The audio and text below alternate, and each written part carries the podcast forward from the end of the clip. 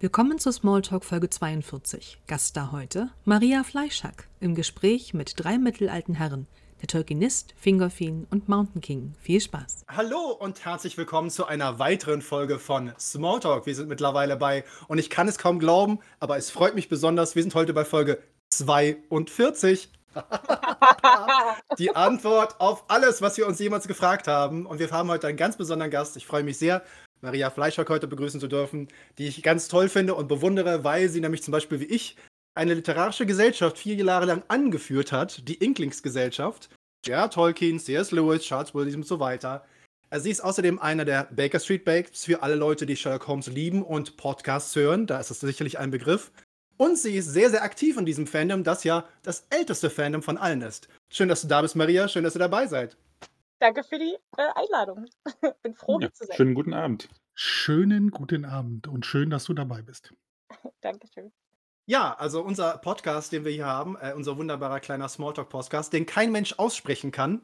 Weil eigentlich ist, du sagst ja immer Smalltalk, aber es müsste eigentlich Smalltalk sein. Wa- was, was für den deutschen Sprecher oder Sprecherin natürlich leichter ist als für den englischen. Ähm, wir haben immer sehr, sehr gerne einfach äh, großartige Gäste dabei. Und heute wollte ich auch so ein bisschen fragen, weil nicht jeder ist Sherlock Holmes-Fans. Man kennt es natürlich. Ich glaube, jeder hat irgendwie mal eine Serie gesehen mit einem äh, gewissen Herrn Benedict Cumberbatch äh, und einem Herrn äh, Martin, Martin Freeman. Also ich meine, Benedict Cumberbatch ist der Name, den man aussprechen kann, wie man will. Er klingt immer nach Benedict Cumberbatch, das wissen wir ja alle. Ähm, aber dass das Sherlock Holmes-Fandom das älteste der Welt überhaupt ist, äh, könntest du uns da vielleicht ein paar äh, erklärende Worte zu sagen? das kann ich wohl. Ähm, ich glaube, der Grund ist, dass die Sherlock Holmes-Geschichten zu einem Zeitpunkt erschienen in Serie, als ähm, man gerade mit Massenkommunikation und so weiter anfing. Also man hatte eine Leserschaft äh, zum ersten Mal so richtig, ähm, die auch aus der Arbeiterklasse kam zum Beispiel, also knapp in der Mitte des 19. Jahrhunderts. Ähm, wurde sozusagen die Schulpflicht eingeführt. Das heißt, es gab auch plötzlich viel mehr Leute, die lesen konnten und die, also die ähm, Sherlock Holmes-Geschichten unter anderem wurden eben in Serie hergestellt und waren relativ günstig. Und damals, was heute sich kein Verlag mehr vorstellen könnte, wurde noch beworben mit, wenn ihr es gelesen habt, geht's bitte eure Freunden, Nachbarn, Familienmitgliedern zum Lesen. Ja! Also es wurde automatisch sozusagen immer, äh, es ging viel mehr ums Lesen, es ging viel mehr um den Content. Das heißt, ähm, die war sozusagen ein, bisschen Glück, dass die Sherlock Holmes Geschichten dann rauskamen, als sie rauskamen, mit einer Leserschaft, die Interesse hatte, die engagiert war und vor allem, was eben auch wichtig ist, dass die Geschichten so geschrieben sind, dass man immer auch denken könnte, dass es eben wirklich zur Zeit aktuell gerade passiert. Also, ne, die Sherlock Holmes und John Watson waren eben gerade in der Royal Albert Hall und haben sich dieses Konzert angehört, was tatsächlich auch eben eine Woche vorher stattgefunden hat. Also ganz viel in den Geschichten ist sozusagen so authentisch, so ein bisschen wie Tatort, ne? Man denkt, aha, kenne ich die Ecke, in dem Café habe ich schon mal einen Kaffee getrunken. Ähm, das heißt, die Nähe zum, zur Leserschaft war extrem groß und einfach sozusagen das, ja, die Präsenz der Geschichten war, war sehr groß. Ähm, was dann dazu führte, dass eben gerade Kinder, Jugendliche, aber eben auch ältere Menschen sich irgendwie dazu äh, einfach, also sich engagiert fühlten, Ja. ähm, doll auch Briefe schrieben, gerne auch mal wissen wollten, wo denn jetzt eigentlich 221B Baker Street ist und so weiter. Also es war einfach schon relativ früh auch viel Kommunikation mit dem Autor da, viel äh, Kommunikation mit den, äh, mit der Figur.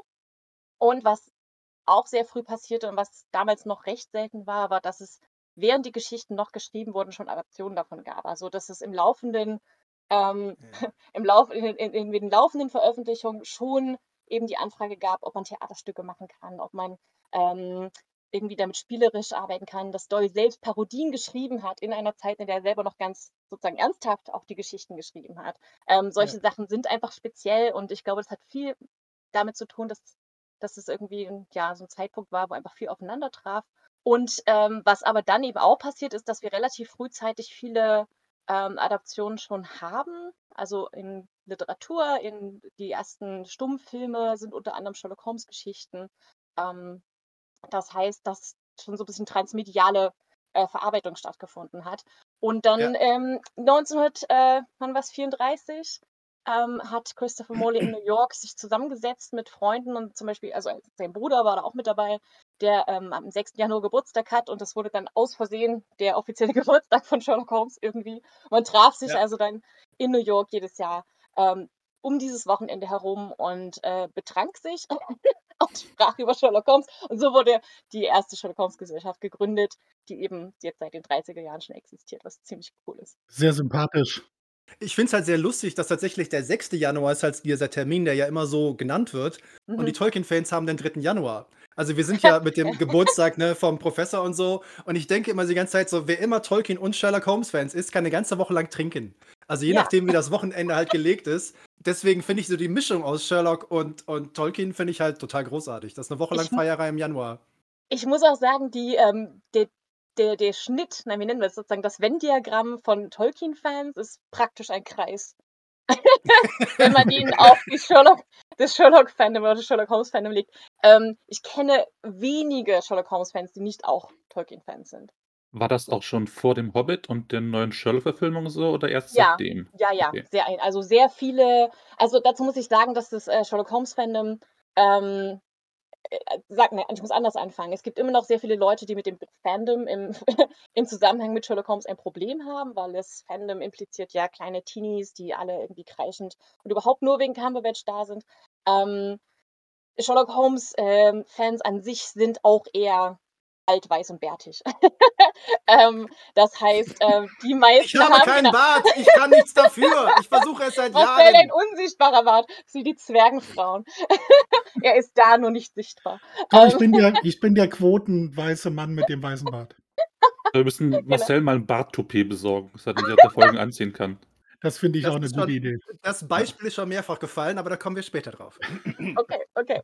Ähm, ne, also was tatsächlich so ist, dass gerade in den 70er und 80er Jahren sehr viel ähm, da ging es auch so ein bisschen los, gerade in den 80ern mit ähm, der Jeremy Brett äh, Serie von Sherlock Holmes, ähm, was interessanterweise sozusagen auf eine Zeit traf, als sowieso sehr viel mit äh, Popular Culture und so weiter äh, sich umgeben wurde. Das heißt also auch viele, es gab sehr viele äh, Herr der Ringe-Fans in den 70ern, 80ern, die eben auch Sherlock Holmes-Fans, äh, die auch Tolkien-Fans sind, wiederum Sherlock Holmes-Fans und Tolkien-Fans sind. Ähm, also sehr viele von denen, ähm, mit denen ich oft abhänge, ähm, sind sozusagen schon seit ihren Kindertagen irgendwie auch Tolkien-Fans, was ganz cool ist. Ich überlege gerade, wie, wie das bei mir ist, aber Sherlock Holmes ist halt tatsächlich äh, durchgehend ein Bestandteil auch meiner kompletten Jugend. Also das ist was, also das ist so ein Name, den kannst du in die Runde werfen und praktisch jeder kennt den. Mhm. Also das Das ist, ist tatsächlich, also ich, ich denke, das ist ähm, sogar in Deutschland auch so. Ich glaube, es ist noch viel ausgeprägter im englischsprachigen äh, Ausland. Ne? Also da ist einfach Sherlock Holmes absolut Teil der Kultur. Also es wird so aufgesaugt, das ist so kulturelles Gedächtnis. Ähm, und Tolkien natürlich aber auch. Also ich denke schon, dass es gerade irgendwie, ähm, abgesehen jetzt von den Adaptionen, abgesehen äh, irgendwie jetzt von, von Peter Jackson und so, ähm, dass es schon auch irgendwie Frodo und so schon allen irgendwie auch ein Begriff äh, schon vorher war. Also es sind so Ja. literarische Figuren, die, glaube ich, einfach generell so ein bisschen, im, in- zumindest in der westlichen Welt, ja doch irgendwie sehr allgemein präsent sind. Und eben auch dadurch, dass es ja viel Kinderliteratur oder oft als Kinderliteratur gesehen wird, ne, also gerade der Hobbit und eben auch die Sherlock Holmes Geschichten. Ich glaube, dass sehr, sehr viele Kinder auch in Kinderbibliotheken und so damit in Kontakt kommen, ohne jetzt speziell danach zu suchen, ne, sondern es wird halt einfach, ähm, es gibt's halt und es wird irgendwie für 13-Jährige so ne, angeboten und dann Mhm. liest man es halt. Ähm, ich glaube, dass sehr, sehr viele da die erste Erfahrung damit gemacht haben, über genau solche Situationen. Oder man kriegt es halt mal vom, weiß nicht, vom Opa gegeben, weil es irgendwie gerade im Bücherregal steht und man denkt, naja, das ist irgendwie was Schönes. Ne? Also ich kenne halt, ich habe halt in den 70ern, 80ern, als ich groß geworden bin, gab es halt viele dieser wunderbaren Schwarz-Weiß-Verfilmungen. Also ich Mhm. meine, ne, irgend so ein, so ein, so ein Baskerville, so ein Hund, äh, irgendwie so in Schwarz-Weiß, mit diesen wunderbaren Raucheffekten, ne, als Special Effects noch so richtig äh, von Hand und so gemacht wurden. Und dann kam halt eben Jerry Brett und so ein paar andere Verfilmungen. Das hast du natürlich geguckt. Und jetzt, jetzt ich finde, ich habe auch schon oft drüber nachgedacht. Das eine ist ja äh, Krimi sozusagen und das andere ist Fantasy. Und irgendwie denkst du dir so, eigentlich ist das ja so keine Verbindung. Und gerade so in den letzten 10, 20 Jahren siehst du halt nur noch so Fantasy-Geschichten, wo der Werwolf und der Vampir oder sonst irgendwas irgendwie der Detektiv oder Detektivin ist. Das war natürlich in den 70er, 80er noch nicht so. Aber irgendwie finde ich, äh, finde ich das auch irgendwie jetzt nicht unbedingt logisch, aber es hat sich irgendwie ergeben. Und ich habe Sherlock Holmes genauso gelesen und geguckt, äh, wie ich Tolkien gelesen und geguckt habe. Aber äh, ich glaube, vielleicht gibt es generell, was immer so mit dem Begriff Nerdtum und Geekdom und so umschrieben wird. Also, wenn man so Krimi schon mag und so liebt und so begeistert ist, dann hat man auch alle Geschichten von Conan Doyle. Nicht nur, nicht Mhm. nur die Sherlock Holmes-Reihen, sondern auch all seine ganzen anderen Romane, die Geschichtsromane und irgendwelche äh, ver verborgenen Welten und Parallelwelten und was nicht alles. Also, das hast du halt einfach gelesen. Also, ich habe irgendwo, ja. glaube ich, auch ein paar in der deutschen Ausgabe von Sherlock Holmes in grün Hardback irgendwo rumstehen, weil die war irgendwo irgendwo im Antiquariat, weil sie einmal da für irgendwie in den Zehner hat gesagt, komm, endlich habe ich sie alle da stehen. Super. ähm, aber ich, äh, also, ne, ich, klar, als Benedict Cumberbatch dann und Marty Freeman dann Smaug und äh, Bilbo wurden, hat das Thema, glaube ich, noch eine ganz andere Ebene angenommen. Ich habe damals im, in der Bücherei hatte ich ein zerfleddertes Exemplar äh, in der Grabbelkiste gefunden, wo kein Einband mehr dazu stand. Ich habe es durchgelesen, wusste zuerst gar nicht, dass es eine Sherlock Holmes-Geschichte ist, weil er am Anfang inkognito lauter Morde begeht, wo am Ende rauskommt, dass er gar keine Morde begangen hat. Und äh, ich kann mich leider nicht mehr an den Titel erinnern, es tut mir sehr leid. Ähm, aber äh, erst irgendwie zwei Drittel des Buches kam dann raus, dass das Sherlock Holmes ist. Und ich war entzückt. Ich fand das so toll. Und ich war, glaube ich, in der achten oder neunten Klasse oder so. Und ich fand das einfach nur ganz, ganz toll. Und die ganzen Schwarz-Weiß-Filme habe ich halt auch gesehen. Ähm, und dann halt Äh, so Abstecher wie The Adventures of Young Sherlock Holmes, die eigentlich gar nichts damit zu tun mhm. haben, aber eigentlich auch sehr niedlich waren. Ja, ja, ja. Was ja eigentlich, was auch sehr spannend ist, weil das so ein bisschen die Vorlage für Harry Potter ist. Also es ist auch wieder so, ein, so eine Verknüpfung zwischen irgendwie Detektiv und äh, Fantasy, die da irgendwie. Aber das ist ja auch, Sherlock Holmes ist ja auch was, was unfassbar viel äh, referenziert wird. Also mhm. egal in welcher Geschichte du unterwegs bist, äh, vielleicht kommt der Hinweis auf die Baker Street oder auf Sherlock Holmes selbst. Also das, das erlebt man ja auch in vielen Krimi-Geschichten, ja, dass man halt mal so eine kleine Referenz bekommt. Ja, und wie du schon sagst, Marcel, das natürlich, äh, wenn äh, Smaug und Bilbo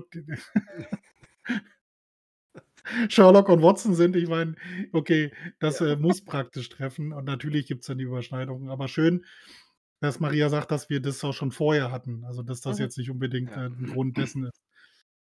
Ich habe gerade, als du das gerade noch mal gesagt hast, auch, dass das, äh, also wir reden ja davon, dass jetzt zum Beispiel äh, Sherlock Holmes und auch äh, der Herr der Ringe oder der Hobbit von Tolkien einen gewissen Einfluss auch in der Literatur in England hat. Also du kannst irgendwo hinkommen, kannst das fallen lassen. Ich überlege gerade und äh, helft mir bitte, vielleicht äh, ist mein altes Gehirn da auch nicht so weit, dass ich das außerhalb des englischsprachigen Raums und jetzt tatsächlich auch Großbritannien, haben wir sowas nochmal? Also, bitte, haben wir noch mal so ein Fandom, was sich praktisch um solche Geschichten entwickelt hat, was praktisch nicht daherkommt? Also, ich denke, hm, ich es ist ein bisschen anders. Also, es gibt im englischsprachigen Ausland, würde ich sagen, Alice in Wonderland ist so ein bisschen ähnlich. Ähm, Mhm. allerdings ist das weniger ach, also, es gibt natürlich irgendwie auch Adaptations und und so eine Auseinandersetzung, aber ich glaube, das ist eher so ein bisschen so ein ästhetisches Fandom. Da geht es mehr um Objekte und so. Ähm, ist aber auf jeden Fall in Großbritannien sehr, sehr groß, also sehr beliebt. Da gibt es auch Societies ja. dazu und so weiter. Ähm, ich glaube, in Deutschland würde ich denken, so das Einzige, was bei uns wirklich nah da dran kommt, ist Winnetou. Aber auch ja. das ist so ein bisschen, also ich meine, da gibt es halt die Winnetou-Gesellschaft ja. und so weiter und schon irgendwie auch so, das ist halt ein Name, den kennt halt jeder, ne? Das ist so eine Figur. Und ich glaube, so im Rahmen von eine Figur, von der man irgendwie denkt, sie wäre real oder so, oder zumindest irgendwie eine Figur, die so ein bisschen Ja. die Seiten verlassen hat und natürlich auch durch die Verfilmung und so weiter, ne? Ähm, dass das schon vielleicht so am also am ihn oder dem am nächsten kommt, wie man sagen könnte, dass das halt so eine Figur ist, die der selbst wenn man die Bücher nicht gelesen hat, kennt Ja. halt einfach, ne, irgendwie. Ansonsten, ja, so Es gibt ja wirklich ein Tatort-Fandom in Deutschland. Also Das stimmt, irgendwelche großes, ja. Sonntagabends in der in, in Kneipe. Kneipen und sowas. Also das ist halt schon ein Ding. Stimmt. Und er hat ja auch irgendwie unendlich viele Folgen. Also es ist irgendwie tatsächlich Ja. auch so ein, so, ja, das vergesse ich immer wieder. Das ist wirklich so eine, eine Wahnsinns-Fellowship. Ja, weil, also das war jetzt auch so, so eine Sache diese Woche. Meine Eltern haben halt, äh, äh ich habe ja gerade erwähnt, dass ich bei meinen Eltern war und so weiter. Und ich habe mir versucht zu erklären, das Handy ist dasselbe wie das Tablet und das Tablet ist dasselbe wie der Fernseher. Und mein Vater sagt, wie ist dasselbe? Ich so, ihr habt ein Android-TV. Das ist dasselbe Betriebssystem, was du auf deinem Handy machst und auf deinem Tablet machst, auf dem Fernseher machst. Ist exakt dasselbe. Und er so, ja, jetzt wollte ich schon Tatort gucken. Wo ist das denn? So, und dann musst du natürlich dann so durchsuchen, wie auf dem. Und ich, ich wusste das nicht. Es gibt irgendwie 16 verschiedene Tatorte momentan. Weil es ist halt Tatort Wismar, Tatort Hamburg, Tatort München und, und das ging so, das T, das rollte nur so zur Seite auf dem Fernseher und ich dachte mir, wie viele Tatortfolgen gibt es denn? Wie viele Leute gibt's da? Und er so, ja, auch ich guck die alle. Und ich so, ja, hast ja auch Zeit, bist ja Rentner, ne? Also, Ich also ich glaube, es sind um die, wenn um die eine, eine Million Folgen, glaube ich. wenn, wenn ein aktueller Tatort durch ist, müsste der in der Mediathek eigentlich relativ weit am Anfang stehen, wenn er durchgelaufen ist. Wie bei der Ja. Heute-Show. Die vom Freitag, Ja. vom letzten ist immer als erstes. Wenn du weißt, wo er ist auf deinem Android-TV, dann ist das auch so, ja. Ja. Nee, wir haben kein Android-TV, wir haben irgendeinen TV, der Ja. internetfähig ist. Aber ich Ja, frag ja. mich nicht, was. Das Aber auf jeden, auf, auf jeden Fall ist das halt so. Und der besitzt, der Tatort besitzt Kult seit vielen, vielen, vielen, vielen Jahren. Ne? Ja. Hm. Ja, aber nichtsdestotrotz spannend, äh, die, die Verbindung von, von, von Sherlock Holmes und äh, Tolkien. Was mich immer so ein bisschen interessiert, wie bist du, wie hast du den Weg zu Tolkien gefunden? Weil das ist Ja. halt immer sehr spannend. Wir haben uns alle schon mal drüber ausgelassen, wie wir da alle irgendwie mal gelandet sind. Ja, also ich glaube tatsächlich, ähm, ich habe den Herr der Ringe zum ersten Mal gelesen, als ich bei meiner Cousine war und ähm, war so ein bisschen, hatte ein bisschen Zeit, weiß nicht, war einfach zu Besuch und sah da halt so ein dickes, schönes Buch im Regal stehen. und das war dann auch sehr schön, als ich rausgeholt habe und habe dann angefangen zu lesen. Ähm, war allerdings vorher schon so ein bisschen Fantasy fixiert. Ähm, das liegt, glaube ich, daran, also ich habe eine Leserechtschreibschwäche und ich habe das so ein bisschen wegbekommen, weil ich tatsächlich mit zwölf oder so angefangen habe, Holbein zu lesen. Ähm, und ich glaube, Märchenmond war so das erste Buch, was ich da gelesen hatte. Und dann, und dann war ich gehuckt und dann habe ich weitergelesen. Ich glaube, das hat mir extrem geholfen. Also, weil die Schule hat mir dann nicht geholfen. Ähm, aber das Lesen hat mir geholfen. Und ich hatte so ein bisschen, also da war auch so ein bisschen der Druck raus, ne? Weil irgendwie Fantasy, das ist so, ne? Irgendwie, ich hatte auch, glaube ich, jetzt nicht so viele Leute, mit denen ich mich darüber unterhalten habe oder sowas. Aber ich habe dann halt ein Buch nach dem nächsten gelesen und ich glaube, das war irgendwie so ein bisschen so der Moment, wo ich gemerkt habe, aha, das ist irgendwie ein cooles Genre, in dem ich irgendwie ganz, ganz gut zu Hause bin. Ähm, und ja, und das, da knüpfte dann irgendwie der Herr der Ringe gut an. Ähm, und ähm, tatsächlich bin ich dann auch doch gerade, also als die Filme dann rauskamen, ähm, war ich schon auch sehr, da hatte ich dann tatsächlich mit mehreren Freundinnen, ähm, mit denen wir dann sozusagen die Filme immer wieder, also ich, ich erinnere mich daran, den äh, Fellowship of the Ring irgendwie mit meiner, mit meiner Mama und meiner Schwester gesehen zu haben und dann habe ich den Film einfach jeden Tag danach nochmal geguckt. Zwei Wochen Ja. lang. Also das war irgendwie, das war schon ziemlich cool. Also das fand ich einfach, das war schon so nochmal ein, ein völlig anderes Rangehen irgendwie und habe danach auch nochmal die Bücher gelesen. Ähm, und ja, bin dann da eher so ein bisschen auch in das Fandom so reingekommen, einfach weil ich dann plötzlich Leute hatte, mit denen ich darüber reden konnte. Denn tatsächlich hatten in meiner direkten Umgebung jetzt nicht so viele das Buch gelesen, ähm, hat dann aber meine ganze Family auch immer dann hintereinander weg. Also irgendwie jeder hat es dann mal, was irgendwie auch ganz schön war im Urlaub. Ähm, dann auch gelesen und dann auch das Silmarillion haben wir dann als Hörbuch äh, uns geholt, was glaube ich netter ist als es zu lesen irgendwie. Ähm, okay, ich will jetzt hier keine, keine Der Zugangsweg ist immer individuell, immer individuell. genau. Ich fand es angenehmer, es zu hören. Ähm, und das haben wir, glaube ich, auf Deutsch und auf Englisch gehört. Und auch so, wir sind so eine Familie, die oft so mit dem Auto in Urlaub gefahren ist ähm, und da immer Hörbücher gehört haben. Und da passte das halt total gut. Und da haben wir das sozusagen auch gehört. Also, und dann so nach und nach einfach auch die anderen Geschichten. Ich habe, glaube ich, den Hobbit als letztes gelesen. ähm, weiß nicht warum, aber das war, hatte ich so nicht auf dem Schirm. Ähm, ja, so bin ich zu Tolkien gekommen. Und dann darüber ein bisschen mit, mit der Uni dann, also ich habe dann Anglistik angefangen zu studieren. Und da war dann irgendwie das auch Teil dessen, was wir da gemacht haben. Habe bei Elmar Schenkel ähm, studiert, der eben auch großer Inkling, ähm, also Inklings Leser-Fan und so weiter war ähm, und immer noch ist. Und bin da über die, also über ihn in, zur Inklingsgesellschaft gekommen und ähm, genau, bin da Mitglied geworden relativ schnell und dann irgendwann Vorsitzende. Ich habe ja, glaube ich, hier mal schnell erwähnt. Also letztens hatten wir Maria Zielenbach ja hier als Gast, die ja den Hör, äh, das Hör, den Podcast äh, Silmaria macht, äh, betreutes Silmarillion lesen. Äh, da wird dann jeder, jedes Kapitel wird dann, also auf der einen Seite ist halt Tobias, der es noch nie gelesen hat, und dann sind Maria, ne, also Maria, die sich natürlich bestens auskennt, und dann wird so im Gespräch halt herausgearbeitet, was, was da eigentlich passiert. Und äh, es wird offensichtlich sehr, sehr positiv aufgenommen, weil eine Menge Leute halt sagen, ich habe Schwierigkeiten beim Singsang am Anfang und den ganzen Namen und dann wird es irgendwie schwierig. Und äh, wie heißt es immer noch? Das, das Silmarillion ist das elbische Telefonbuch, ne? Äh, ist, ist so das Stichwort immer. Ich, also ich hatte da zum Glück, toi toi toi, nie Probleme. Ich war immer völlig begeistert davon. Aber es ist uns durchaus bewusst, auch hier im Podcast, äh, dass es verschiedene Wege, verschiedene Wege zu Tolkien gibt. Deswegen, äh, aber dann irgendwann Vorsitzender von der literarischen Gesellschaft zu werden, das ist ja schon noch ein bisschen ein Sprung, ne? Ja, war es auch, aber gleichzeitig ist es klar, also die Inglingsgesellschaft ist relativ, relativ klein. Ähm, das heißt, die aktiven Mitglieder sind auch eher wenige. Ähm, das heißt, irgendwie ist es auch so ein bisschen, ähm, also auf der einen Seite ist es total schön, weil es doch sehr irgendwie nettes Miteinander und man, also alle kennen sich halt sehr, sehr gut. Ähm, das heißt, man weiß auch ungefähr, man merkt so ein bisschen, ne, wenn zum Beispiel eine neue, eine neue Richtung eingeschlagen werden soll oder sowas. Also es war einfach ein sehr ähm, interessantes, so ein bisschen auch so ein Generationssprung, den ich so miterlebt habe. Denn die Gesellschaft ist genauso alt wie ich. Das heißt, die ist 83 gegründet. Ähm, und dass ich dann eben doch als relativ junge, auch wenn ich jetzt gar nicht mehr so jung bin, ähm, dann dazukomme und einfach merke, dass doch die meisten Mitglieder auch deutlich älter sind, weil einfach die Gründergeneration eben doch die nächste Generation war. Ähm, Ja. und das war schon sehr spannend, weil man so gemerkt hat, es ist irgendwie die viele von denen, die aktiv im Verein waren und auch noch sind, sind immer noch die Gründungsmitglieder.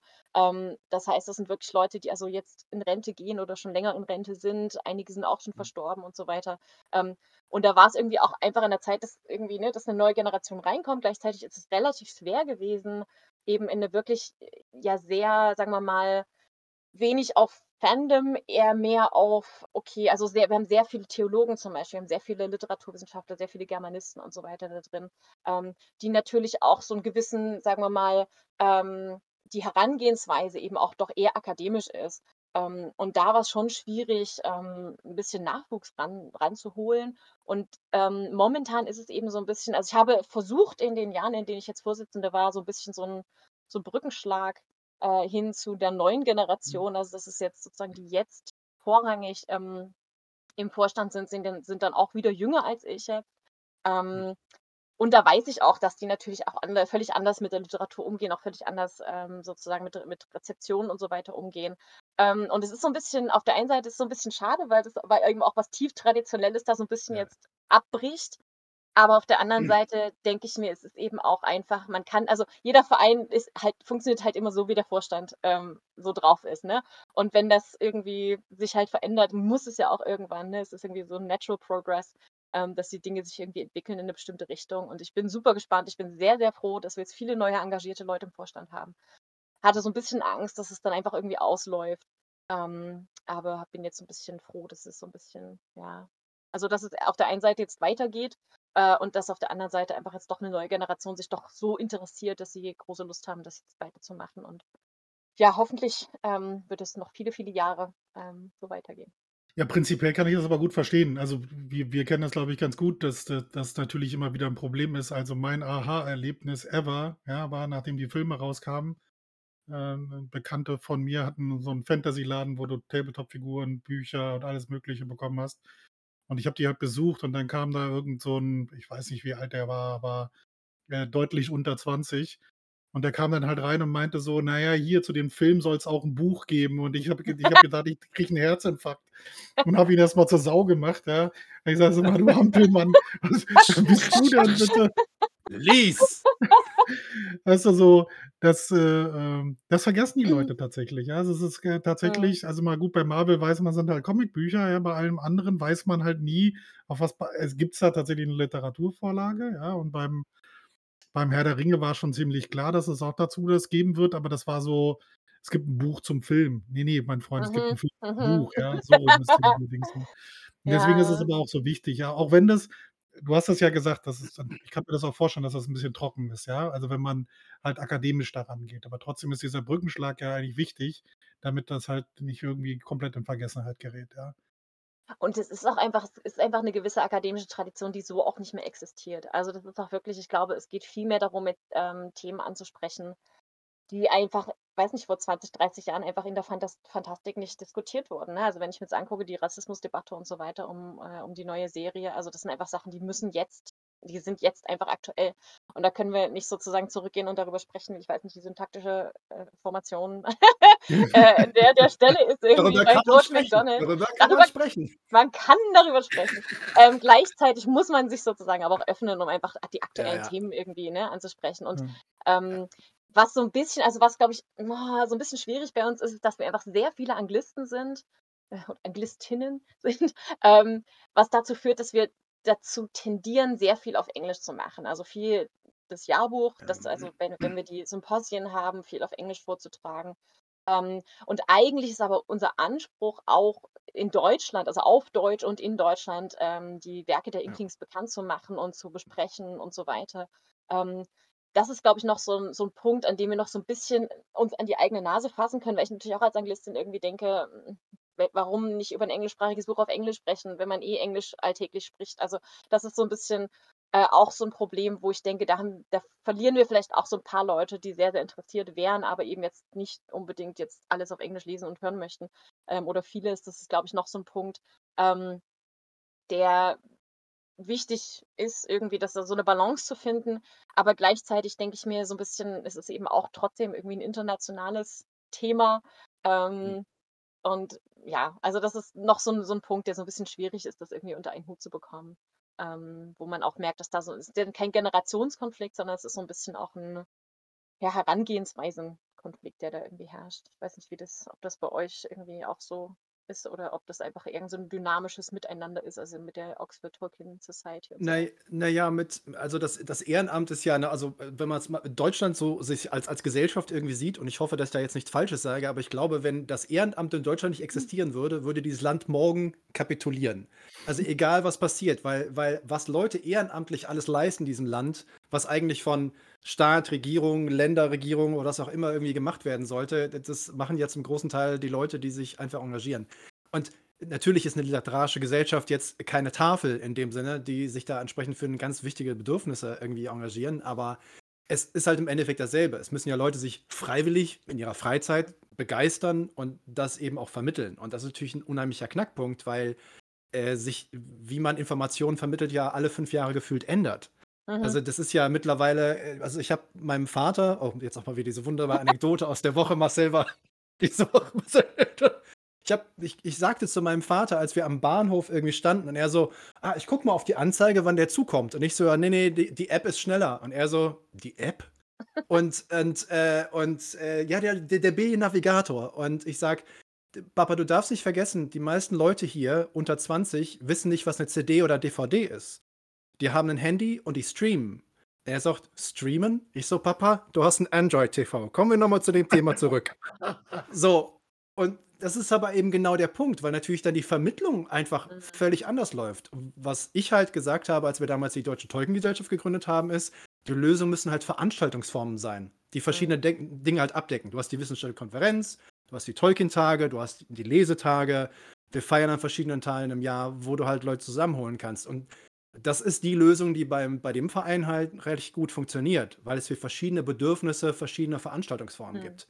Weil anders ist es unheimlich schwer, Leute zu erreichen. Wenn wir nicht 'n YouTube-Star haben, der das vermittelt dann ist halt jetzt schwer oder auf TikTok. Also, das, Ja. äh, und ich meine, wir machen jetzt hier unseren Podcast und sind fast ein Jahr alt. Wir feiern demnächst unser Einjähriges, äh, äh, ne, Ende April. Äh, aber es ist jetzt nicht so, dass dass diese 3 mittelalten Herren auf einmal irgendwie, äh, Bezok erklären, wie 'ne Serie läuft. Also, wir haben einfach nicht die Reichweite. Obwohl also, ich meine, das wäre schon vielleicht auch Spannend. Das das wäre auf jeden Fall spannend. Jeff, ruf mich an, ich habe immer Zeit. Genau. Äh. Aber es stimmt und ich glaube, das ist halt auch so 'n Ding, dass es, ähm also, wir haben eben auch das Symposion und aber auch da kommen immer nur relativ wenig Leute. Also, sozusagen von den Mitgliedern der Inklings sind wirklich, ich würde sagen, vielleicht 20 aktiv. Wir haben fast 200 Mitglieder, äh, und eigentlich sind immer so die, die kommen, sind halt dann oft die Vortragenden. Also, das ist auch schon 'ne sehr kleine Geschichte irgendwie bei uns immer. Aber gleichzeitig ist es eben genau das, ne? Also, Fandom funktioniert halt über Interaktionen und über gemeinsames, Ja. ne, Abendessen und so weiter. Wie wir gemerkt haben bei Corona, all das, was eben fehlt auf Konferenzen, dort dieses Zusammenkommen, dieses am Tisch Ja. stehen, schlechten Kaffee trinken und über Sachen sich austauschen. Das ist genau das, was fehlt, ne? Denn kommunizieren geht ja noch, aber man kommuniziert halt über Zoom meistens nur nur noch in den Meetings dann oder halt man hört sich dann halt nur noch den Vortrag an. Und wenn's dann Ja. irgendwie so ums Socialen geht danach, hat keiner mehr Lust, noch weiter auf Zoom abzuhängen und dann sitzen alle alleine mit dem Glas Wein und es ist irgendwie alles nicht dasselbe. Ähm, von daher, ja, denke ich, das ist auf jeden Fall also, ihr habt einfach so coole, ähm, verschiedene Sachen, wie du auch sagst, Marcel, ne? Irgendwie mit der mit der richtigen Konferenz in der Publikation und so weiter und dann gleichzeitig eben das Ding und so weiter. Also, die die ganzen coolen anderen Sachen, die dann auch noch laufen, das ist, glaube ich, ganz wertvoll für die Community und für das zusammen sein. Und für die, ne, ist ja auch ein Identifiz äh, wie heißt das auf Deutsch? Identifikator, Identifikationsmittel, ähm, ne, Ja. dass man sich mit der Gruppe ja e- eher identifiziert als Fan, als jetzt wirklich nur vom Material Hm. ähm, abhängig ist. Das hatte ich im Übrigen gerade mit meiner jüngsten Tochter, die, wo wir darüber gesprochen haben, dieses Denglisch. Ja, dass es halt Wörter aus dem Englischen gibt, die man übernimmt, weil sie einfach besser im, besser im Englischen klingen, als sie im Deutschen klingen und das einfach besser äh, rüberzubringen ist. Aber dass man das hin und wieder mal ein bisschen zurückfahren muss, weil der Gegenüber einen dann halt immer ein bisschen komisch anguckt. Das ist deine Wie- Opinion. Äh, ob- obviously. Genau, im Satz. Obviously. Bei mir ist es obviously, ja, finde ich schöner als offensichtlich. Ja. Ja. Bei, bei, mir Ja. ist, bei mir ist eher das Problem, dass es sozusagen, dass ja Englisch meine Arbeitssprache ist und ich tatsächlich deutlich weniger auf Deutsch kommuniziere als auf Englisch und deshalb manchmal auch einfach wirklich die Wörter mir nicht einfallen. Auch nicht schlecht. Was mich noch so interessieren würde, jetzt, wenn wir wieder zurück zu, zu Tolkien kommen, ist, äh, die drei mittelalten Herren hier haben unterschiedliche äh, Favoriten. In Sei vorsichtig, sei vorsichtig ja, mit den nächsten Worten. Ja, Sei vorsichtig. Ich Seppel grinst schon. genau, richtig. Also wie, Es wird das G-Wort fallen. Das G-Wort wird fallen. Genau, also grundsätzlich geht es ja, und das sind bei uns ja auch diese Rankings, die wir machen, oder wenn wir über, über, über Sachen aus dem Buch sprechen. Also Marcel und ich sind eindeutige Fanboys äh, einer bestimmten Stadt, die mit G beginnt. Nein, aber wa- was mich so interessieren würde, gibt's, gibt's, wir haben da auch für uns schon drüber gesprochen, was so besonders ist. Also was für ein Teil oder ist es der Herr der Ringe, ist es jetzt was, irgendwas aus dem Silmarillion, aus dem Hobbit oder aus irgendeiner anderen Publikation, wo du so sagst, so das ist das, was mich so am meisten gecatcht hat. Das, so, das ist das, was für mich der Herr der Ringe ausmacht, dass das halt mich so, so mitgenommen hat, als ich es gelesen oder gesehen habe. Hm, super spannend. Also ich glaube, dass ich eher so eine Hobbit bin. So vom ähm, also ich bin, ich, so, das ist so ein bisschen, so ein bisschen Heimatgefühl in mir auslöst. Ähm, was aber auch, also was ich absolut liebe, und das geht mir beim Herr der Ringe so, das geht mir nicht beim Hobbit so, es geht mir auch nicht bei den anderen Sachen so, ist, dass wenn ich den Herr der Ringe aufschlage, egal wo ich fange an zu lesen, fühle ich mich wohl. Also es ist halt irgendwie so ein, ich weiß nicht, so ein Gefühl, egal auf welcher Seite ich bin, ich lese und denke, ach ja, schön. ähm, also von daher, ich finde, oh, es ist eine total gute Frage. Ähm, also wie, ich finde Hobbiton einfach, das ist so ein bisschen, das ist einfach so ein, ich, die Liebe zum Detail und die, das Essen und so und das Social, also das ist einfach das Miteinander. So, das finde ich irgendwie total, das ist einfach sehr, sehr, weiß nicht, heim, heimelig und irgendwie sehr schön und so ein Sicherheitsgefühl, halt wahrscheinlich genau das, was der Tolkien irgendwie auch wahrscheinlich geschrieben, also schreiben wollte, ne? So ein bisschen dieses, man muss sich jetzt nicht groß mit dem Rest der Welt befassen und so. Also das ist so, so ein bisschen so ein Eskapismus-Ding, glaube ich. Ähm, ich finde allerdings, ah, ganz spannend. Also ich finde Moria auch super cool. Ähm, so als Konzept. da würde ich niemals sein wollen. Also da würde ich überhaupt, überhaupt nicht gerne mich aufhalten. Aber das Konzept finde ich total geil, weil ich liebe auch so gotische Kirchen und äh, Krypten und so. Also das finde ich auch so architektisch super spannend und ähm, besuche solche Sachen einfach total gerne. Ähm, auch irgendwelche gotischen Friedhöfe und so. Das ist irgendwie auch voll gut. Von daher finde ich das auch einfach sehr, sehr, sehr, sehr spannend irgendwie als Räumlichkeit. Ähm, dann, Das keine war Ahnung, ja auch, also, das war ja auch das, was im Film so gut gemacht Also das ist ein, eine der Szenen, ja, die auch im ey, Film voll echt, krass. wo er Ja. sagt, man kann ein bisschen mehr Licht wagen, ja, und die, die, Ja. die Flamme geht auf und du denkst nur noch so, wow, was Also zur das, Hölle ist ja, hier los? der, Ne? der Ja, Moment, wo sozusagen das Licht zwischen den, zwischen den, ach, Deutsch. Säulen, zwischen den Säulen. Danke, danke, danke. zwischen den Säulen so vorkommen. Ja, auf jeden Ja. Fall so ein Gänsehautmoment, ja. Ja. Ja, ja, Ja, also aber tatsächlich, ja, so, also so ein Ort, wo ich sage, das ist jetzt das Ding, was absolut jetzt da und da würde ich sein wollen, weiß ich nicht. Kann ich nicht beantworten. Das ist eher, eher das Buch an sich und das Reingehen in die Geschichte und mit den, mit den Figuren irgendwie unterwegs sein. Das ist ja. Ja, schon wie Marcel halt angedeutet hat, wie gesagt, äh, Ma- Marcel und ich sind eindeutige Fanboys von Gondolin und äh, Seppel äh, es ist dann immer ziemlich so, "Hm, ich weiß Hm. nicht. Er, hat ne, er hat natürlich auch ein paar Fakten zur Hand. Also ich meine, Ja, sein das Argument ist ganz klar. Weißt du, das ist, das ist eine Burg, das ist eine Festung, äh, die fällt bei der ersten Belagerung. Also ich meine, es ist halt, es ist halt lame. Also es ist halt wirklich, die ist halt, was, was, also was ihre Funktion angeht, hat sie völlig versagt und das beim ersten Mal. Und das ist natürlich äh, jetzt schon so ein bisschen Negativpunkt, ne? Und außerdem leben da nur Elben. Das ist halt schon mal ein großer Nachteil für jede Stadt. Du merkst, in Ah. welche Das ist so Richtung das geht. Du, du merkst, Ja. in welche Richtung das geht, Maria. Ja, das ist hier so zwei Elben-Fanboys gegen, äh, gegen jemanden, der mit Elben nicht so viel anfangen kann. Den Golfin und Olve, weißt du, so die Spitznamen und dann der Mountain King. I see, I see the pattern. Aber Ja. Seppel hat recht, überall, wo weniger Elfen sind, ist eine bessere Gegend. Was haben die für Schäden angerichtet in Mittelerde? Ist alles nur die Elben, Elben schuld. Ja, ja, ja, ganz sicher. Ja. Pianor, Pianor, nein. Ja, das ist so, das ist so mit Ausrufezeichen, ja, genau. Sehr cool. Nein, aber ich bin ja, was ich halt, also ich meine, das war natürlich ein ziemlicher, was heißt das, das war ein Zufall, aber äh, natürlich liegt das ja relativ gleichzeitig, als dann Sherlock kam, als Neuinterpretation der Geschichten in der Moderne in London mit Benedict Cumberbatch und Martin Freeman. Und dann spielen die beiden halt irgendwie auch noch Smaug und, und Bilbo. Also ich meine, das war ja der totale Nerd-Overkill. Also wenn vorher schon Leute Tolkien und Sherlock gemacht haben, Mhm. von da ab war das ja, da, da musste man das ja schon fast. Mhm. Äh, es, war halt, also da, es, es war halt irgendwie so besonders, also es war besonders lustig, weil ja irgendwie Martin Freeman schon ganz lange vorher als der ideale Bilbo irgendwie gefeiert wurde von Sherlockianer. War einfach der Gesichtsausdruck, ne? also dieses völlige, oh, was ist denn jetzt los? Ähm, kann der ja so gut. Und das haben einfach ganz viele vorher schon nur so diesen Witz gemacht, na, was wäre denn wenn?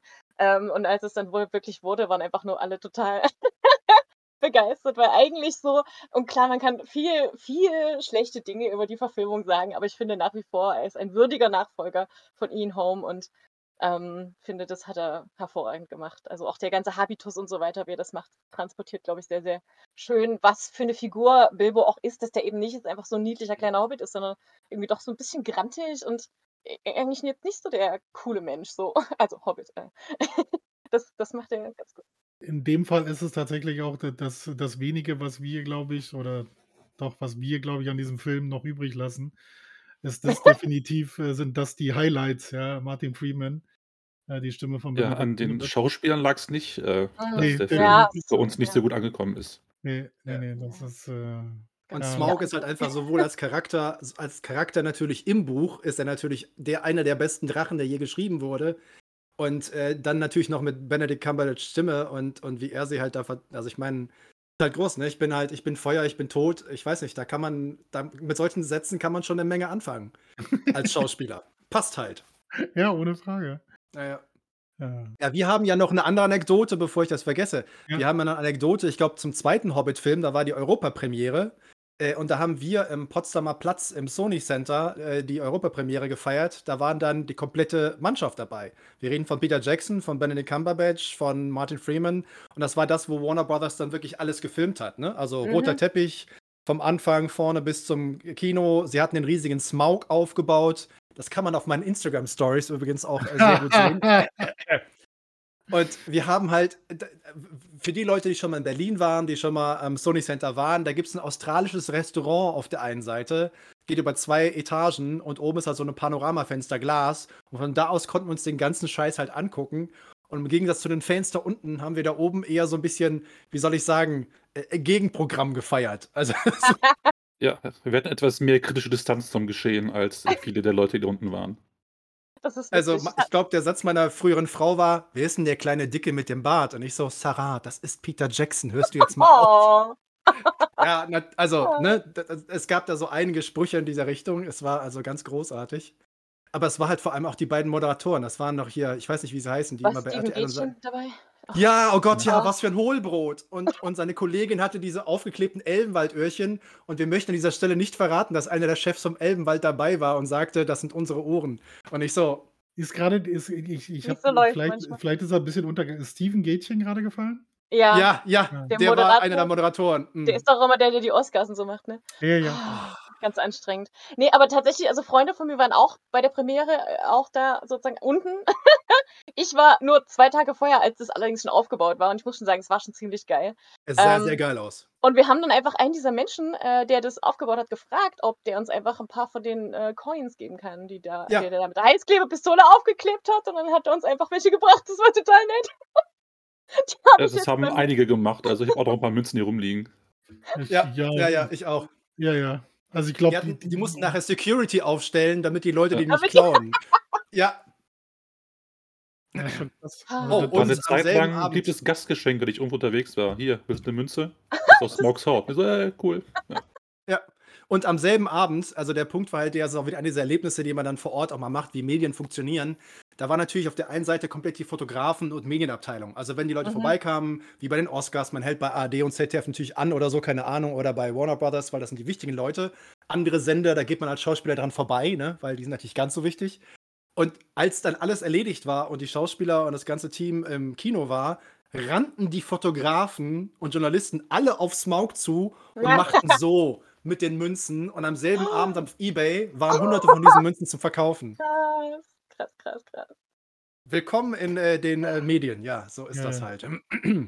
Also es war ein behalten. Erlebnis. Die hätte ich alle Du, behalten. Alles meins. Ich habe ich hab auch noch welche für den Notfall. Wenn ich irgendjemand beeindrucken möchte, sage ich so, Das ist my heart. Komm near. Komm near, friend, and Ich hab meine, enter. ich habe ich hab das kleine Lego-Set von Gandalf mit dem Wagen, wo dann hinten das äh, Feuerwerk Ja, drin ja, ist. Und da, da habe habe ich ich sie so eingestapelt. da liegen meine Münzen drin. Sehr gut. Wie passt Harry Potter da rein? Ja, ha. eigentlich nur über The Young Sherlock, der nichts mit Tolkien zu tun hat. Ach, naja, und Trolle und so. Hm, Hm. tja. Ja, ich weiß nur, also was äh, war ja auch typisch Medien, ja, dieses äh, ständige, das ist das neue Herr der Ringe. Ja, ich habe äh, alle Bücher habe ich von Hause aus äh, habe ich nicht angefasst. Ja, ist wahrscheinlich einiges Gutes entgangen dadurch, wo es hieß, äh, äh, das ist das neue Herr der Ringe oder das ist der neue Tolkien, hm, weil ich solche Vergleiche nicht mag. Ja, also das ist Ja. Schwachsinn. Gibt keinen mehr wie Tolkien. Ja, Ich habe ab das. Und bei Harry Potter war das dann ja auch so. Das ist sowieso viel cooler als, als der Herr der Ringe. Ja? Dieses, dieses Aufschwingen von irgendwelchen Konkurrenzverhalten, dass das viel cooler oder nicht cooler ist. Für mich ist das halt auch Fantasy. Halt dann eher schon in Richtung Sherlock, weil es in der Gegenwart spielt, aber es ist Fantasy. Ja. Und deswegen kann man das schon miteinander. Und eigentlich haben beides miteinander nichts zu tun. Mhm. Wovon Ja, das Fandom da, glaube ich, auch relativ groß ist. Ja, auf jeden Fall, auf jeden Fall. Aber ich glaube inzwischen auch so ein bisschen deutlich kritischer, ähm, was eher an J.K. Rowling liegt als an den Büchern. Ähm, aber ich glaube, was tatsächlich so, also was es vielleicht gemein hat mit sowohl Sherlock Holmes als auch mit Tolkien, ähm, ist, dass, dass die Art und Weise, wie mit Harry Potter umgegangen wird, also dass sozusagen, ne, wie viel Merchandise es gibt, wie viele, dass es Theme Parks gibt, dass es, ähm, also es hat natürlich auch sehr viel mit Warner Brothers und deren äh, brillante Strategie, Geld aus allem zu machen, wo Harry Potter draufsteht, zu tun.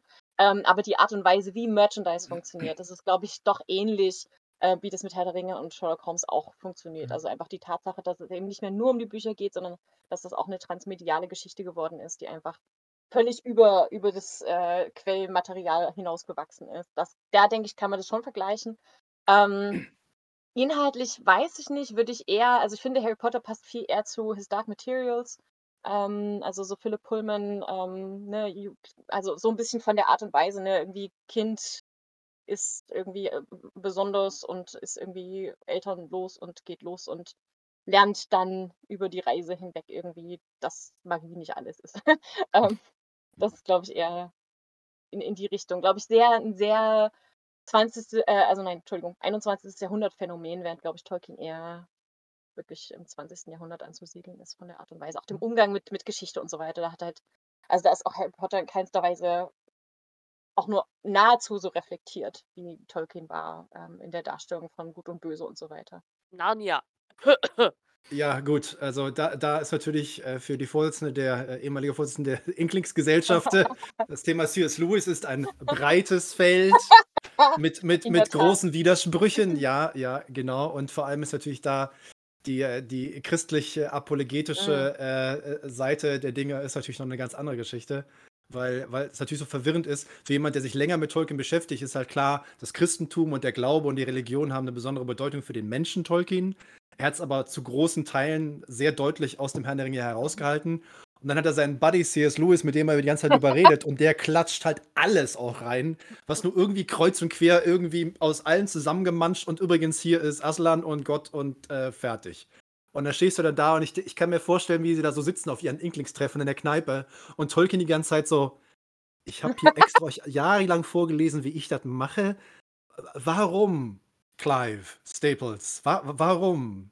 Naja, Jack, ne? Aber trotzdem. Ha, Ja. Wie war das? Du, du kannst nicht einfach eine Straßenlaterne in eine magische Welt hineinbringen. Doch, jetzt erst recht. Ja, alles möglich. Für mich war es vorbei, als der Weihnachtsmann Waffen verteilt hat im ersten Film. Da hat ich Franchise einfach abgeschlossen innerlich. Da werde ich mich auch nie wieder nur eine Zeile mit beschäftigen. Aber er hat gesagt, es sind, es sind, es sind, Kriegs, es sind Kriegswaffen, keine Spielzeuge, sagt er nochmal extra. Nutzt sie nur zur Verteidigung. Aber, Aber ja, ich muss auch sagen, ich tatsächlich. Ich, ich meine, Bilbo, Bilbo hat von seinem, äh, von, von seinem Onkel, äh, ja, Frodo hat von seinem Onkel äh, Stich bekommen. Ist auch, ein Äh, geschenktes, ja. ist auch eine geschenkte Waffe. Aber ich muss sagen, Aber nicht vom Weihnachtsmann. Ja, gut. aber den, aber den brillanten. Satz, den absolut brillanten Satz in The Lion, the Witch and the Wardrobe, dieser, stell dir vor, immer Winter und nie Weihnachten, ist schon sehr geil. Ja, der ist natürlich, der ist natürlich schon sehr geil. Das, ja, gut. Es ist halt, es ist immer November. Es ist immer November, das kommt einfach nie bis Dezember. Ja. Und dann Also kommt dann, der dann, Frühling. Okay, dann wundert es einen ja natürlich überhaupt nicht, ja, wenn immer November ist, dann natürlich sind alle depressiv da, ja. Also Völlig, das ist ja völlig rund. Also kein ja. Vitamin D, nix. Nichts. Oder das, äh, da musst du als, äh, äh, als Schneekönigin musst du da ja auch, da musst du ja so drauf sein. Ich meine, das, das geht gar nicht anders. Offensichtlich Ja. isst die auch ständig nur türkischen Honig. Also da wäre ich auch depressiv. Die hat wahrscheinlich keine Zähne mehr. Äh, nein. Ja, es ist Aber- halt, also letztens haben wir so einen, einen Link, äh, glaube ich, auch bei uns auf der Smalltalk-Seite auf Facebook äh, gehabt. Es gibt eine kleine, lustige Dokumentation bei Arte, so eine 5-Minuten-Ding über ein Herrn der Ringe, der Hobbit, äh, wo Mhm. unter anderem auch der Vitamin D-Mangel bei den Zwergen in Moria halt angesprochen wird, weil wenn da nie die Sonne scheint, äh, äh, da ist natürlich Depression und der Bedarf an Psychotherapeutinnen und Therapeuten ist halt doch relativ groß, ne, in Casadum. Wussten die, dass in Khazad-dûm keine Menschen leben, sondern Zwerge? Haben bestimmt einen eigenen. Eventuell hat das Aule bei der Herstellung bedacht. Von seiner ersten er- Generation an, äh, an Eine. Vitamin C- eine Vitamin C-Drüse kann man extra einbauen, das ist kein Problem, wenn du der. Schaffer bist. Wie so ein Platybus. Ich glaube, da hat Also er dran ja gedacht. Also ich bin mir, bin mir relativ sicher, wenn du ein Volk, äh, wenn du ein Volk kreierst, was hauptsächlich ohne Sonne auskommt, Aus Steinen. Äh, So einen Eisenmangel hatten sie auf keinen Fall. davon, davon ist auszugehen, das ist richtig. Das ist ja immer dieses Ding, wenn da die Fantastik so ins, ins Realistische gezogen werden Ja. soll. Das ist ja dann, Mhm. also wenn, mein, mein Lieblings momentan immer, ich weiß gar nicht, ob er das wirklich sagt oder ob das einfach nur durch die Medien läuft, weil das die Seiten einfach brauchen, äh, wenn George R. Martin mal wieder über die Wirtschaftspolitik Aragorns oder so spricht. Wo man natürlich dann so als Tolkien-Fan sitzt und immer nur so, so denkt, wir brauchen da gar nicht mehr in die Diskussion einsteigen, schreib dein Buch erst mal zu Ende, mein Freund. Ja, Richtig. Weißt du, das ist so, Das, das ist wahrscheinlich schon geschrieben in irgendeinem Tresor und erst wenn er zehn Jahre tot ist, kommt's raus. Dann, dann Nee. ist es ihm auch aber er egal. muss ja noch zwei schreiben. ich er, glaube, er hat, ja, hat ja schon fünf andere angefangen oder so. ja, ich glaube, da kommt nichts mehr. Also da Ich bin ich mir relativ sicher, da ist nichts fertig und da wird auch nichts mehr kommen. Und vielleicht ist das auch gut so, dass da nie wieder was kommt, weil das kriegt er eh nie wieder richtig zusammen, den Scherbenhaufen. Ja. ja. Ja, aber t- nothing. trotzdem spannend natürlich, dass du dich äh, dadurch, dass bei den Inklings natürlich dann, also grundsätzlich ja mit, dem, mit der Literatur auseinandersetzt, aber in Anlehnung an denen, was, wo Tolkien und C.L. Lewis mit dabei waren, ja praktisch auch in diesem Bereich. Wie ist es? Und jetzt, ich muss wieder vorsichtig sein, wie ich das wieder formuliere, ich will nicht zu offended sein, äh, dann als Frau. Ähm, ich glaube, dadurch, dass wir so akademisch sind, wie wir sind, ähm, ist, also äh, sozusagen hatte ich jetzt nie das Gefühl, dass das irgendwie schwierig war. Also klar, irgendwie, wenn man jetzt in die Materie einsteigt und so weiter, äh, kann man darüber reden, dass es irgendwie doch sehr so, so ein Boys Club war und so weiter. Aber zumindest in der Art und Weise, wie in der, im Verein oder halt in der Gesellschaft damit umgegangen wurde, hatte ich nie das Gefühl, in irgendeiner Weise da jetzt groß, weiß nicht, nicht ernst genommen zu sein oder sowas. Also das haben wir tatsächlich nicht. Sehr cool. Ähm, haben auch relativ ja ausgeglichen. Also klar, von den irgendwie von den Mitgliedern her schon auch eher männerlastig, ähm, aber tatsächlich jetzt da keine großen Probleme oder sowas. Also das vielleicht jetzt auch thematisch das irgendwie schwierig wäre oder so. Ich glaube, was so ein bisschen generell eher, wie gesagt, jetzt nicht so ein Problem ist, eben auch damit zusammenhängt, dass es einfach die Generation war, die das jetzt so lange auch am sozusagen ja am Leben gehalten hat, ähm, ist einfach so ein bisschen dieses, wenn man mal über Themen spricht, wie, warum sind wir denn überhaupt alle weiß, ne? Also so solche Sachen, warum haben wir jetzt nicht irgendwie, warum sind wir nicht inklusiver? Ähm, das sind jetzt so Sachen, die, glaube ich, ein bisschen offener angesprochen werden mit der neuen Führung, die wir sozusagen haben, dem, neuen, äh, dem neuen Vorstand. ähm, dass es auch mehr diskutiert wird, dass wir das auch mehr in den Konferenzen auch besprechen, also dass wir eben auch mal über Queer Fantasy und so weiter sprechen, was einfach natürlich vorher dem doch alles sehr traditionell gewesen vorher, ne, in der Ja. Art und Weise, wie darüber gesprochen wurde. Also ich glaube, das, das krasseste, was wir je hatten, war irgendwie eine Konferenz zu Margaret Atwoods äh, ähm, Mad Mad Adam Trilogy, wo ja doch Ja. auch einiges ein bisschen anders läuft. Ähm, aber ansonsten doch eher, ne, es geht doch viel mehr um zum Beispiel eben C.S. Lewis und die Religion und die Arten der Liebe und so weiter. Also es ist doch eher wirklich literaturanalytisch oder theologisch angehaucht. Ähm, aber ja, wie gesagt, also da habe ich jetzt eigentlich nicht das Gefühl gehabt, dass es irgendwie schwierig wäre. Es war einfach immer, also es sehr respektvoller Umgang miteinander.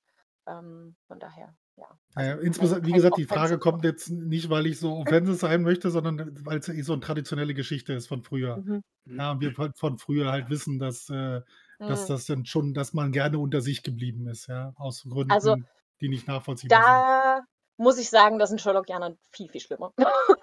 Also da ist das Gatekeeping, das Gatekeeping extrem. Also als wir mit den Baker Street Babes angefangen haben, wurden wir offen angefeindet. Wir wurden äh, schlimm, also es war richtig krass, ähm, dass wir da als junge Mädels uns wagen, an die heiligen Schriften der 60 Sherlock Holmes Geschichten uns ranzuwagen Ja. und außerdem auch noch neue Medien. Also dazu muss ich sagen, das ist auch eher eine kleine Gruppe davon, aber die sind sehr laut und äh, sehr einflussreich und das ist schon deutlich schwieriger, was da sozusagen das Ankommen, äh, das Mitmachen und so weiter angeht. Es ändert sich auch, aber noch nicht sehr lange. Also die Baker Street Irregulars lassen erst seit den 90er Jahren überhaupt Frauen zu. Ähm, vorher war es ein rein, reiner Männerverein. Es gibt noch Ja, sehr, ja. sehr viele kleine ähm, sozusagen unter, unter ähm, Societies, die immer noch keine Frauen zulassen und so weiter. Also es ist schon Nicht sehr, vorstellbar, oder? sehr Ne. ja, also das ist tatsächlich, aber das ist auch so ein Kampf, den wir so ein bisschen auch kämpfen. Also ganz auch ganz bewusst. Also uns gibt es auch vor allem genau deshalb, weil wir für uns einfach äh, so ein Stückchen Fandom uns aufbereiten wollten, was es halt vorher nicht gab. Und da haben wir, glaube ich, sehr viel, sehr vielen Frauen geholfen, sozusagen Fuß zu fassen, die vorher nicht reingekommen wären. Das ist irgendwie das. Also es ist super schön, jetzt so nach zehn Jahren zu sehen, was wir doch alles, ohne das unbedingt also wir haben das nicht, wir sind jetzt nicht sozusagen losgegangen und gesagt, wir machen jetzt irgendwie Feminismus irgendwie bei Sherlockianer oder sowas. Wir haben einfach gesagt, wir wollen auch über diese Geschichten sprechen und finden die auch cool. Ja. Wir lieben auch diese Figur und warum denkt ihr, dass wir das kaputt machen, wenn wir das auch machen? Also so halt so sehr krasses Gatekeeping ist da schon. Auch nach wie vor, muss ich sagen, gibt es auch nach wie vor große Probleme. Ähm, aber ja, das gibt genug wundervolle Menschen, ähm, die dabei sind, die uns akzeptieren, unterstützen, unsere Stimmen lauter werden lassen. Also von daher war das auch sowohl schwierig als auch sehr, sehr schön. Also ich sag, wie- ich, ich gehe mal davon aus, dass wir, da, also Marcel war glaube ich schon vorher Fan, aber sowohl äh, Mountain King als auch ich sind glaube ich jetzt auch große Fans und können das auch nur unterschreiben, dass das äh, ziemlich cool ist. Weil jeder, der sich dafür interessiert, das macht ja Spaß, sich grundsätzlich über Mhm. Sachen auszutauschen. Äh, Es ist unabhängig von allem. Ja, es macht einfach Genau. Spaß.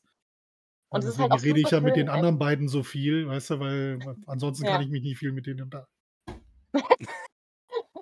Aber das ist ja genau das, wie je unterschiedlicher man ist, ne? Also man hat irgendwie ein Thema, was man liebt oder was man halt irgendwie besonders spannend findet.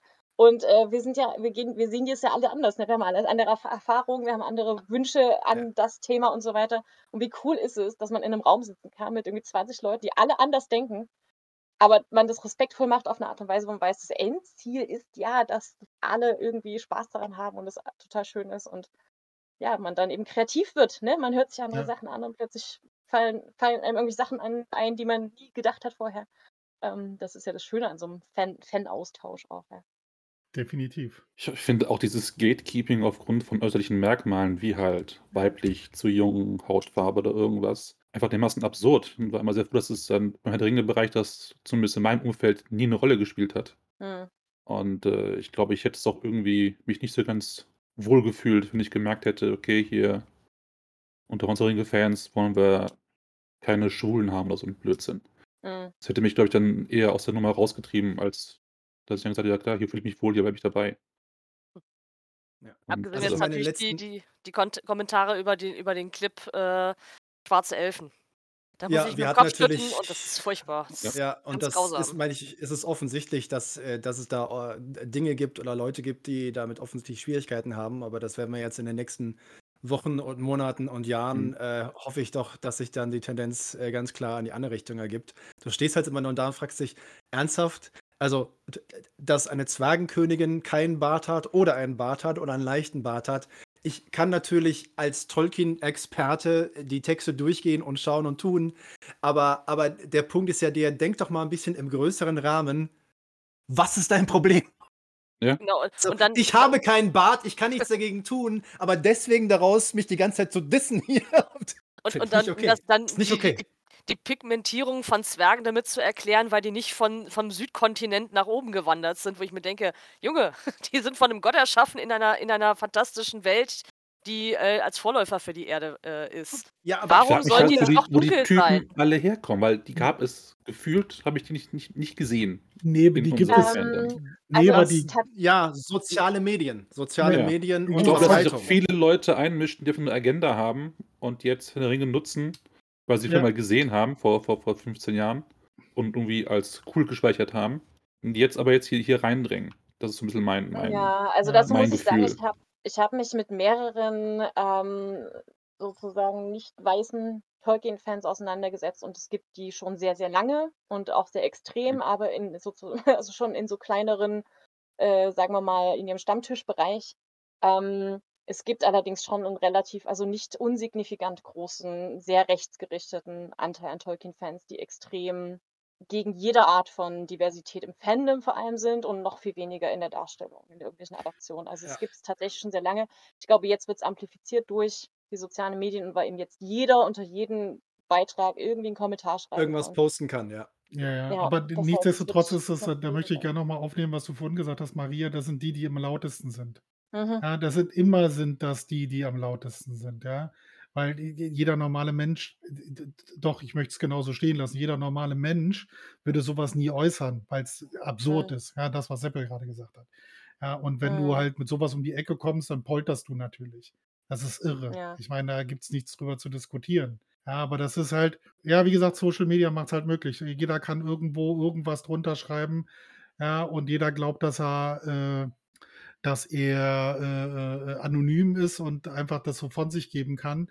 Und wir haben ja leider auch in den, weiß ich, letzten fünf bis zehn Jahren gesehen, was in der Politik passiert ist. Es wird ja, es wurde ja salonfähig, auch so ein Mhm. bisschen zu poltern.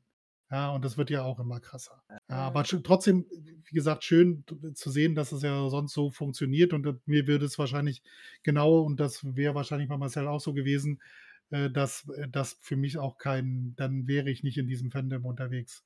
Dann äh, hätte ich diesen Zugang nicht, wenn ich von Anfang an gemerkt hätte, dass Leute ausgegrenzt werden aufgrund von irgendwas.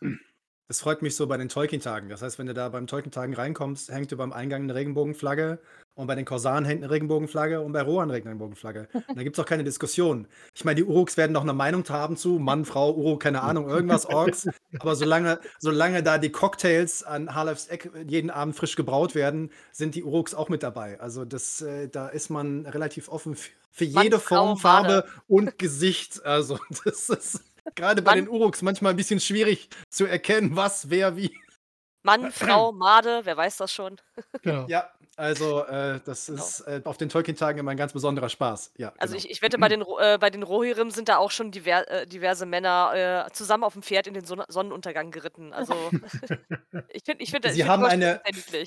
Sie haben eine vier Meter große goldene Pferdestatue. Ich denke, das verrät schon so ziemlich alles, weißt du? Ja. Ist die sehr detailliert oder warum erwähnst du das jetzt? Ein Kommentar. Ich kann nur sagen, sie steht aufrecht, also die Statue. Alles ist gut.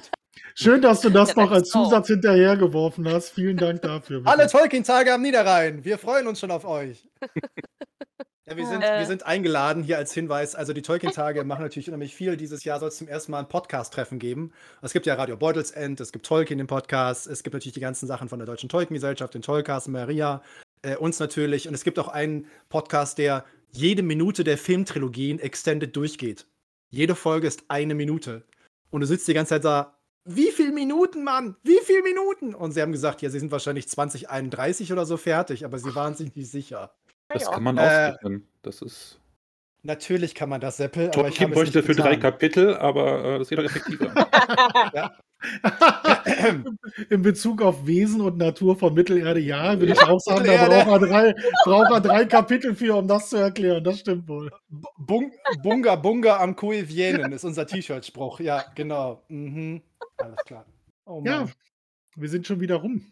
Ja, ja, ja, ja. Wir versuchen uns immer so ein bisschen an dieser Stunde zu halten, weil wir doch wissen, dass es andere Podcasts gibt, äh, die gerne mal ein bisschen zwei Stunden, zweieinhalb Stunden, drei Stunden. Wir schauen nicht in Richtung Prancing Pony Podcast, hallo. wo man, wo man einfach, wo es überhaupt nicht mehr aufhört, weil äh, man kann natürlich drüber sprechen, hier ist ja genau der Punkt. Also eine Minute in meiner Ringe-Film irgendwo natürlich unendlich viel Material. Also das, da kannst du ja stundenlang, also ich meine, es sind äh, mehrere Bücher allein nur um äh, die Kostüme und die Ausstattung halt zu den Filmen gemacht worden. Also das äh, ist. Du, ich, ich erinnere fünf Minuten, nur. Fünf Minuten Harry Podcast. Eine halbe Stunde oder eine Stunde oder wie, wie lange gehen da fünf Minuten Besprechung vom ja. Film? Ja, aber ich will auch gerne erinnern, wir haben äh, vor, ich, ich, wie gesagt, altes Gehirn, äh, wir haben wir ein Ranking über Herrscher gemacht. Ja. Normalerweise ist das eine Stunde abgegessen. Ja, und dann haben wir nach einer Stunde festgestellt, wir müssen einen zweiten Teil machen. weil wir ein paar leider noch vergessen haben. Aber das ja im ersten Moment so, ja. Also zu reden gibt es immer viel. Äh, kannst du dich noch an Wälder erinnern, als wir Wälder gerankt wir haben? Ne, wir haben ein Ranking der Wälder gemacht in Mittelerde. Und da denkst du natürlich zuerst, also ein Wald, also ich meine, gut, dann gibt es einen Düsterwald vielleicht. Und dann hast du noch irgendwie beim Auenland was. Und dann wurde es immer länger, immer mehr. Warum? Tolkien mochte Bäume. Und es gibt wirklich verdammt viele Wälder. Und wir haben nicht alle geschafft, nicht mal ansatzweise. Ja, und dann noch Rankin natürlich, was natürlich auch immer die Argumentation mitbringt, ne, ja, ist der Wald cooler als der andere. Das ja, ist, genau. muss man auch diskutieren. Ja. ja. Wir haben mal nur die, die Schnauze von John Watson gerankt, aber das haben wir nicht in einem Podcast gemacht, sondern einfach nur schriftlich. Das war dann ein bisschen, war ein bisschen zusammengefasst und ist nicht so auseinandergelaufen. Aber das war good times. Ja. Vielen lieben Dank, dass du da warst. Ja, Schön. ganz, ganz lieben Dank für die Einladung. Es hat super viel Spaß gemacht. Ja, vielen Dank von mir. Und ähm, dann verabschieden wir uns an dieser Stelle von allen Beteiligten. Und dann bis nächste Woche. Schön, dass ihr dabei wart. Ja. Bis nächste Woche. Ciao. Tschö, tschö. Danke, dass du dir diese Folge Smalltalk angehört hast. Wir hoffen, sie hat dir gefallen. Wenn du dich über unseren Podcast informieren möchtest, kannst du das gerne über unsere Social-Media-Kanäle tun. Du findest uns auf Facebook und auf Instagram als Smalltalk und auf Twitter als SmalltalkPod wie in Podcast. Dort findest du auch immer den direkten Link zu unserem Discord-Server, auf dem du live mit dabei oder dich mit anderen Tolkien-Fans austauschen kannst. Am meisten freuen wir uns natürlich über ein Like oder ein Gefällt mir oder noch besser, du abonnierst uns beim Podcast-Anbieter deines Vertrauens. Das hilft uns nicht nur auf unserem Weg zu Ruhm und Reichtum, sondern es bietet uns auch die Möglichkeit, mehr Leuten Mittelerde näher zu bringen. Vielen Dank im Voraus und vielleicht hören wir uns ja schon bald wieder. Eine neue Folge wird jeden Dienstagabend hochgeladen. Wir freuen uns auf jeden Fall.